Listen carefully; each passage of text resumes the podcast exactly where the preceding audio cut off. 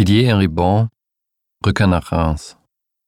Aus dem Französischen von Tobias Haberkorn.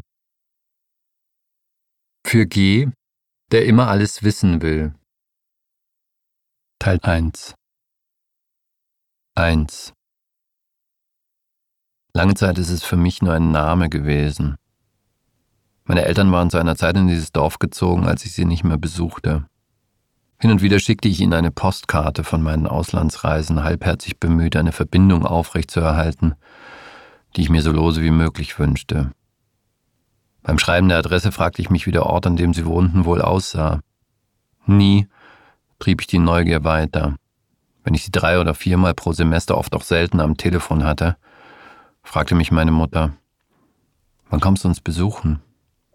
Ich wich aus, gab vor, sehr beschäftigt zu sein und versprach bald zu kommen.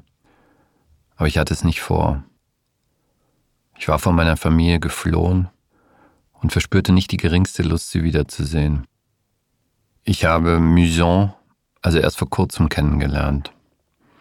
Es entsprach meiner Vorstellung. Eine Karikatur der Zersiedlung, einer dieser semi-urbanen, von Feldern gerahmten Räume, von denen man nicht genau weiß, ob sie noch Land oder schon zu dem geworden sind, was man gemeinhin Banlieue nennt.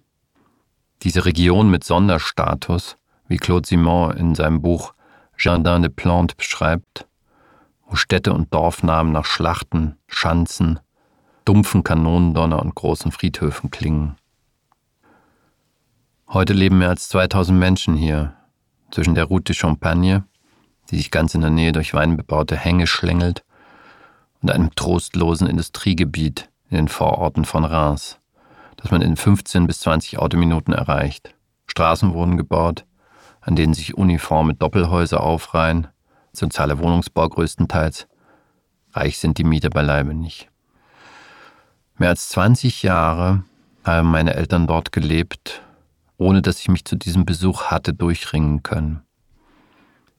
Ich entdeckte diesen Flecken, wie bezeichnet man einen solchen Ort, und ihr Häuschen erst, als mein Vater dort nicht mehr war, weil meine Mutter ihn in einer Alzheimer-Klinik untergebracht hatte, aus der er nicht wieder herauskommen sollte.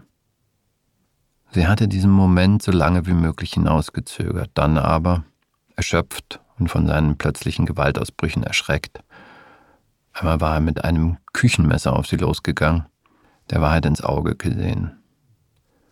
Es gab keine andere Lösung. Sobald er weg war, wurde es mir möglich, diese Reise oder besser diesen Prozess der Rückkehr auf mich zu nehmen, zu dem ich mich so lange nicht hatte entschließen können. Die Wiederentdeckung dieser Gegend meiner selbst, wie Genet gesagt hätte, von der ich mich so sehr hatte lossagen wollen. Ein sozialer Raum, den ich auf Distanz gebracht hatte, ein geistiger Raum, gegen den ich mich konstruiert hatte, der aber trotz allem einen wesentlichen Teil meines Seins bestimmte. Ich besuchte meine Mutter. Es war der Beginn einer Aussöhnung mit ihr oder genauer einer Aussöhnung mit mir selbst, mit einem ganzen Teil meines Selbst, den ich verweigert, verworfen, verneint hatte.